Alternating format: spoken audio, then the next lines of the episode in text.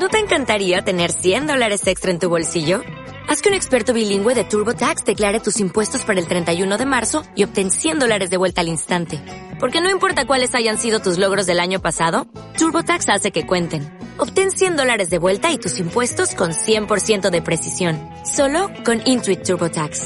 Debes declarar para el 31 de marzo. Crédito solo aplicable al costo de la presentación federal con TurboTax Full Service. Oferta sujeta a cambios o cancelación en cualquier momento.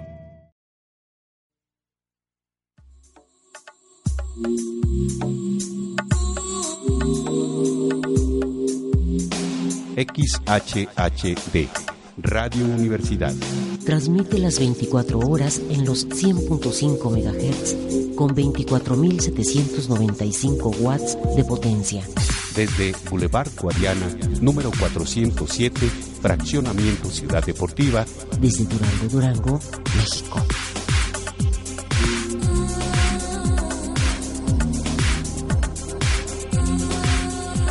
Bueno, pues ya estamos como todos los miércoles en reservado para en vivo, recordándoles nuestro teléfono 130 1110 y hoy me acompaña eh, la doctora Concepción Félix. ¿Cómo estás, Conchita? Bienvenida, buenos días. Muy bien, buenos días. Y bueno, pues hoy eh, para seguir con la temática de mujeres en este mes de marzo, vas a hablar de las princesas, ¿verdad?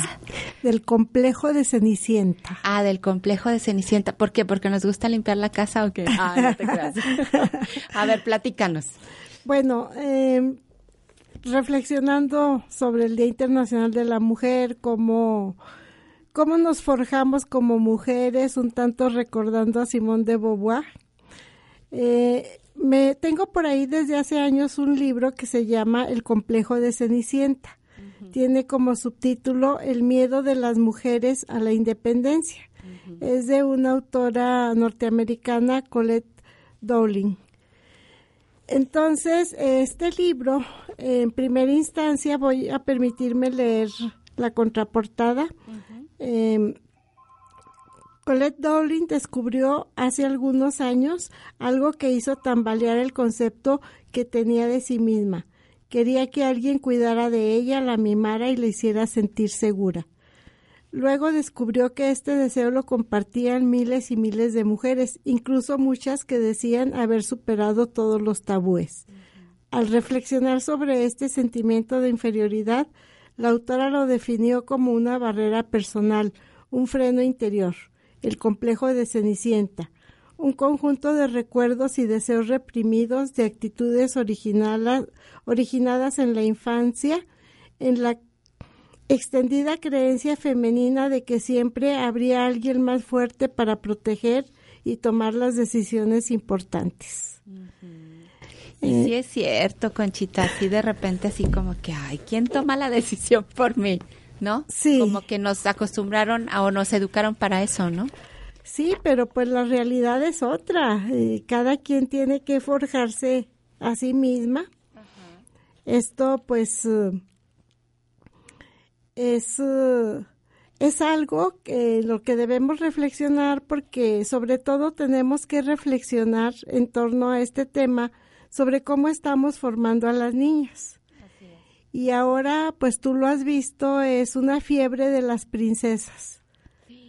Todas las niñitas quieren ser princesas y a la hora de sus fiestas infantiles el tema y escogen su princesa, hay renta de disfraces, bueno, es todo un negocio, ¿verdad? Claro. Es todo un negocio en torno a las princesas y todas las niñitas quieren ser princesas. Y realmente no nos estamos dando cuenta que estamos inculcando pues en ese deseo de las niñas y es precisamente estamos reforzando el complejo de Cenicienta. Eh, bueno, eh, en este mismo libro, eh, la autora dice por qué le da el nombre de complejo de Cenicienta. Es un entramado de actividades y temores largamente reprimidos que tienen sumidas a las mujeres en una especie de letargo y que les impide el pleno uso de sus facultades y su creatividad. Como cenicientas, las mujeres esperan algo que desde el exterior venga a transformar su vida. O sea, estamos como que esperanzadas a, bueno, esta es mi vida, sí la sobrellevo, pero llegará un príncipe azul que me saque de esto, ¿no? Sí. Y entonces no hago nada yo por superarme porque estoy Exactamente, al, este, príncipe al azul. príncipe azul. Entonces es eh, el complejo de Cenicienta. Afortunadamente, bueno, este libro ya es bastante antiguo, el del complejo de Cenicienta. Ajá. Es, Hay que leerlo. hay que leerlo. ¿Sí lo encontramos? Sí, sí, sí lo encontramos en la Sí, librería, yo, ¿sí? yo pienso que sí. Es del 82, fíjate. Uy, bueno. Entonces ya tiene sus añitos y, y precisamente pues es una traducción porque originalmente el libro está en inglés. Eh, la- las buenas noticias es que, bueno, desde las norteamericanas, las inglesas, las mexicanas, ya nos dimos cuenta de esto y eh, hay ya pues resistencias, ¿verdad?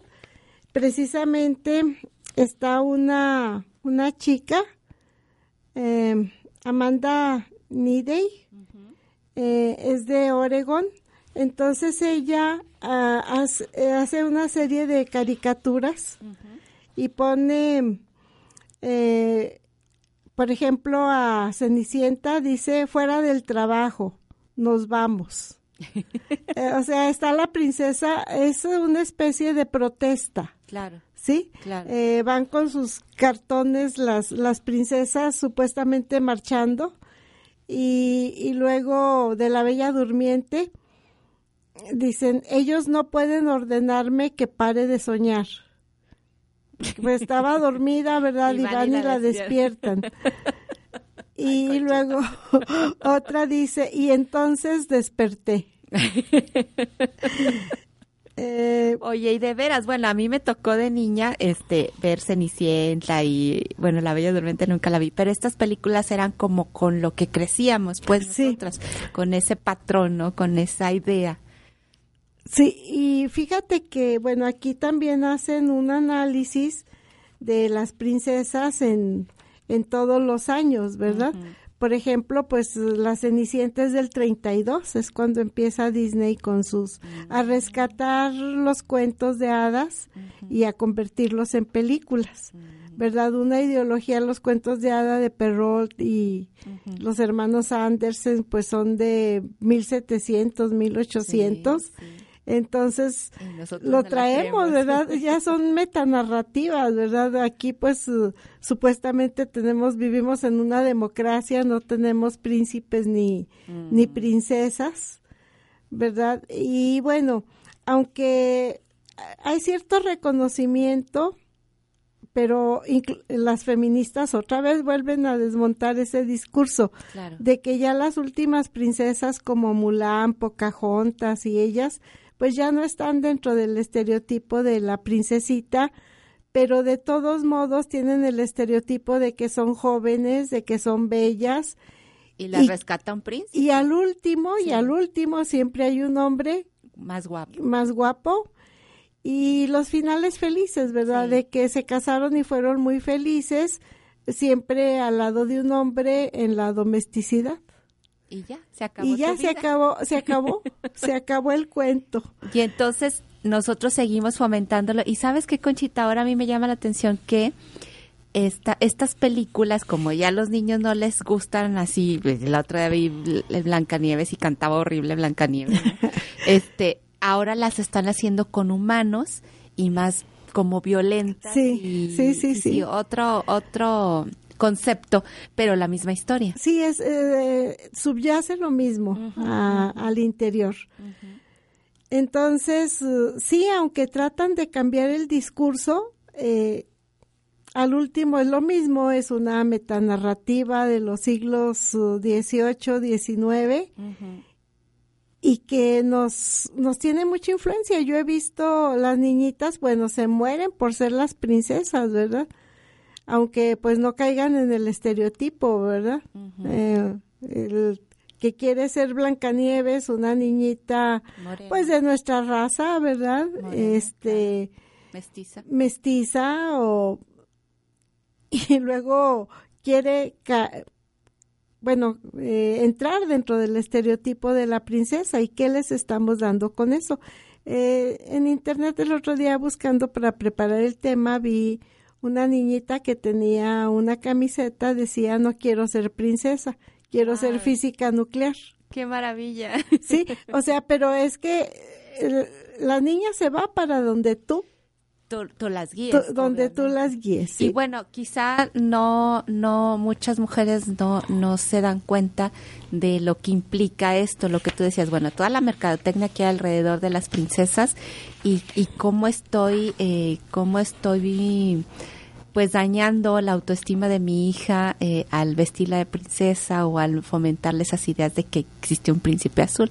Tal vez no medimos todavía muchas eso, ¿no? Sí, y bueno, esto el feminismo pues ya lo ha tomado y fíjate que una chica, una chica mexicana, Daniela Lombardo Hijar, tiene un taller de desprincesamiento. Ándale. Mujeres libres y felices. Y es para niñas y adolescentes. ¿Y dónde vive ella? En el Distrito Federal y tiene por objetivo el empoderamiento de niñas y adolescentes. Eh, bueno, ella dice que estos talleres son necesarios ya que la formación cultural de las niñas, construida a través de los medios de comunicación y la industria del entretenimiento, establece un modelo del deber ser de las niñas que las eh, encasilla en roles tradicionales de género que incidirán en la manera de cómo perciben el mundo y a sí mismas. ¿Cómo ves? ¿Y qué es sin costo o qué no dice eh, nada? No dice nada, eh, pero supuestamente eh, está basado en estudios. Hay un, un estudio conjunto de ONU Mujeres y la Universidad de California sobre el lugar de las mujeres en la industria cinematográfica, que revela que solo un tercio de las personas con diálogos en los filmes son mujeres. Y si, por ejemplo, analizas eh, hay, también una guía para qué es lo que debes buscar para analizar en los cuentos de hadas y en los filmes. Y una de ellas, por ejemplo, si vemos uh, Blancanieves, pues nada más son dos personajes femeninos, la bruja y, la y la princesa, ¿verdad? Y luego son los siete enanos y el príncipe. Mm. Entonces realmente eh, está muy poco equilibrado el rol de las mujeres ahí y muy polarizado, la buena y la mala. Claro, por supuesto. O somos unas perras o somos unas vírgenes. O la bruja y la, la princesa, ¿verdad? La doncella. ¿Cómo ves? Entonces, bueno, pues ahora sí que hacer la reflexión, eh, Conchita, y, y, aterrizando aquí en nuestro contexto en Durango, ¿qué hacemos? ¿Cómo, ¿Qué les dirías tú a las mamás que, que ven a sus hijas o que les inculcan el de la princesa y te compro el vestido y la de corona y los zapatos? Yo creo que las, las tenemos mucho que ver. Le podemos dar elegir, no precisamente reprimir, sino darle la opción, ¿verdad? Por ejemplo, enseñarle no sé, Julieta Fierro tiene muchos programas este, a los divulgadores de la ciencia porque también es otra de las cuestiones. Las mujeres, hay lo que le llaman STEM, eh, la ciencia, la tecnología, la ingeniería y las matemáticas, que todavía siguen siendo terrenos vedados para, para las mujeres. Entonces, uh, darle la opción, ¿verdad? Bueno, yo no tengo hijas, tengo solo varones pero darle la opción. Oye, pero todavía, bueno, ya a mí me pasa con mi hijo en la primaria que todavía hay maestros que le dicen, no, es que lo rosa es para las niñas y lo azul es para los niños. Piensa así como que, sí, pues, este es juguete para niñas y este, es, para, los niños. Fíjate que yo estaba reflexionando ahora donde van a, implementar el nuevo modelo educativo para la educación básica. Dije, bueno, necesitan desde formar a los maestros, cambiar los programas en las normales, eh, donde se están formando los maestros, tener la perspectiva de género como un eje que atraviese todos, pues todos los aspectos, ¿verdad? Eh, yo lo, lo he visto, por ejemplo, en Inglaterra, la guardería donde iba mi hijo, eh, los niños jugaban, tenían muñecas, muñecos y, y no asexuados como los vemos aquí. Eh, tenían, eh, ¿cómo se llama? Dinosaurios. Y niñas y niños jugaban con las cocinitas, con las muñecas, con los dinosaurios, con los carritos, con todos los juguetes. No poner en un, en un solo carril a las mujeres y en otro carril a los hombres. Que también, oye, es cierto eso que mencionas de los, los, los muñecos asexuados, ¿no? Sí. tienen sexo. Sí. Ninguno. Ninguno. Y entonces, pues sí, ah, caray. Sí, y en otros países sí, eh, sí tienen sexo los muñecos. o sea, son más reales. Desde ahí se les va dando la educación sexual. Había un estudio también, no sé si tú no lo comentaste, de que si las Barbies existieran como tal no podrían caminar. Sí, eh, eh, esa es otra de las cosas. Ayer que estaba revisando el material, tengo por ahí un, pues lo podría hasta publicar como artículo, pero pues ya ves que aquí no hay mucha chance de publicarlo. Le voy a decir a Mauricio Yen, porque tengo, para preparar los programas, tengo mucho material. Eh, precisamente es de 2004, lo de las Barbies. Mm. ¿verdad? También es otra que queremos ser Barbies y también la industria se ha adaptado, que tiene la Barbie Teresa, que ya no es rubia de ojos azules, sino es eh, castaña con ojos eh, cafés. pero sigue siendo el mismo estereotipo, ¿verdad? Delgada, super, sí, alta, sí, y ve, eso les damos a las niñas. Y con unos, una cabellera así, uff, ¿verdad? Sí, y generando anoréxicas, ¿verdad? Porque pues es el estereotipo de belleza que tenemos. Y bueno, la frustración al vernos al espejo de que no nos parecemos en nada a una princesa o una Barbie, ¿no? Exactamente. Y entonces, ¿cómo voy a conseguir mi príncipe azul? Exactamente. Y bueno, a mí me van a decir, ay, qué aguafiestas eres, porque así me lo han dicho. Eres un aguafiestas. Pero tenemos que ver más allá de darle gusto a la niña. Tenemos que ver qué le estamos metiendo a su disco duro. Por supuesto, porque esto pues va a determinar su vida y como tú ya lo dijiste, bueno, pues mi opción es aquí estoy. De hecho, antes decían, con todo respeto, ¿verdad? En la FECA que ya ves que en la FECA siempre se ha distinguido porque entran las muchachas más guapas, eso dicen, ¿no? Eh, y que en medicina las más feas, eso decían antes, eh, y que en la FECA estaban eh, estudiando MMC, ¿no? Mientras me caso. Sí, MMC. mientras me caso. Mientras me caso, pero que realmente no entraban con, con la idea de sacar una carrera, de, de, trabajar después en ella, dedicarse a ello, sino mientras se casaban. Esto ha ido cambiando, afortunadamente, ¿no? Fíjate que sí y no. Porque yo en mi, mi experiencia como docente en el tecnológico, eh, ya a veces no hallaba cómo motivar al grupo, entonces había una chica que siempre estaba resistiéndose a todo, ¿verdad? Y aparte era hija de una compañera. Entonces la chica no cumplía con las cuestiones académicas y la mamá iba y me rogaba, le decía, mira, yo la puedo pasar, por mí no hay ningún problema. Pero ya me le empecé a poner más atención y una vez íbamos a hacer un debate acerca de un tema de sociología. Entonces, no, pues no nos respondía la chica y luego les digo, pero ¿qué tal si debatimos? Estaba en ese tiempo en su apogeo la academia. ¿A quién expulsaron de la academia? Bueno, cobró vida la chica. Cobró vida. Le dije, sí, lo vamos a hacer, pero desde el punto de vista de, de la sociología, ¿verdad? de, de, de 1984, del Big Brother y de todo eso porque nos encanta asomarnos a la vida de, de los demás y es rating para las televisoras. Bueno, cobró vida, ya después me puse a platicar con ella, le dije, bueno, no te interesa estar aquí, dice, mire, maestra, la mera neta, así, textual, la mera neta, mire, mi mamá, pues yo entré, yo ni pasé el examen, pues, pero como mi mamá estaba aquí, pues... Me hicieron el paro. Mm, sí, y dice, y luego es que mire, si me estoy en la casa, mi mamá me va a querer tener de chacha. Si me voy a trabajar, voy a ganar 50, 60 pesos y me van a tener todo el día y los sábados y los domingos. Entonces mejor me vengo aquí y aquí chanza y, por los muchachos que salen de ingenieros, pues chanza y me pesco a alguien para casarme. Así. Así es su proyecto de vida.